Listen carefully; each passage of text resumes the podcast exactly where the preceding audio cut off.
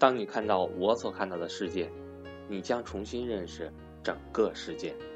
大家好，我是格局商学院班主任韩登海。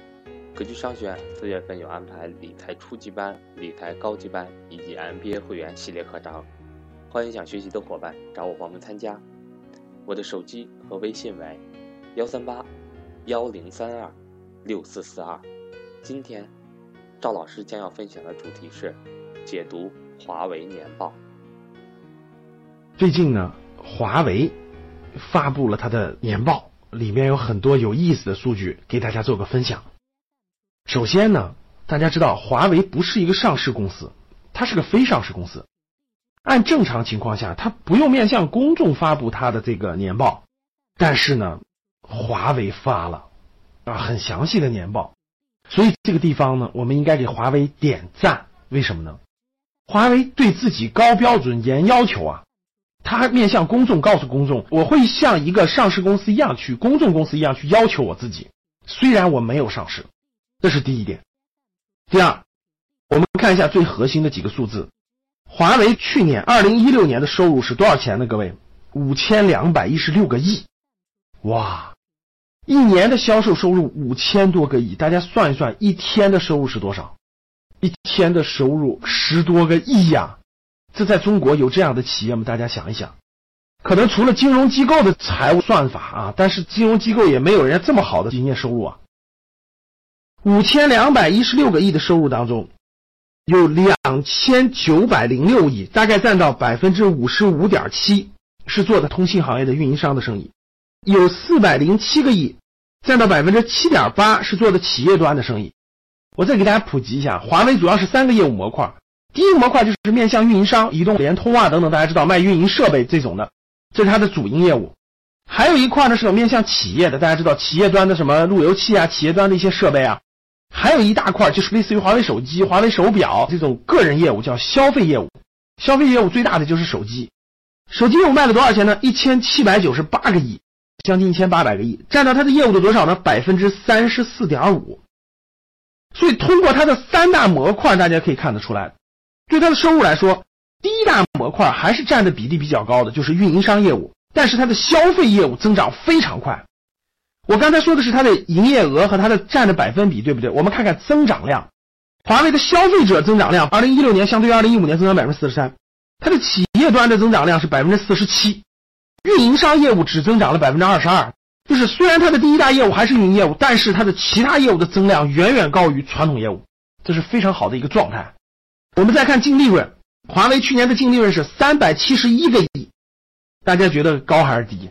你觉得哇，老师，它的营业额五千多个亿，它的净利润怎么还不到百分之十呢？对，百分之十应该五百多个亿啊？你觉得低是吧？其实恰恰不是，这个里面就蕴藏着华为年报的秘密。从年报当中，大家可以看出来一个非常惊人的，我觉得也是非常有意思的数字。各位，在中国国内产生的销售收入占百分之四十五，赚其他国家的钱，赚老外的钱占到了百分之五十五以上。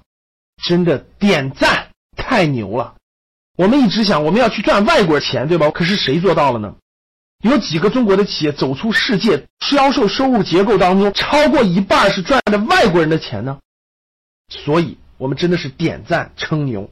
华为总共十八万员工，平均薪资是多少？大家知道吗？据年报的分析，六十多万，就是人均薪资六十多万啊！各位，十。八万员工，每人的年收入是在六十万左右。大家想想，华为发了多少钱？这是一家什么样的企业？大家想一想啊，是多少钱呢？一年的时间，给员工发的薪资是一千零八十个亿，一千零八十个亿发工资，哇！再往下看啊，华为基本法人家规定的，每年。销售收入的百分之十，不是利润的百分之十啊！销售收入的超过百分之十，投入研发与开发。最近十年的研发投入是三千一百三十个亿，二零一六年投的研发的费用七百六十三点九一亿，占到整个销售收入的百分之十四点六。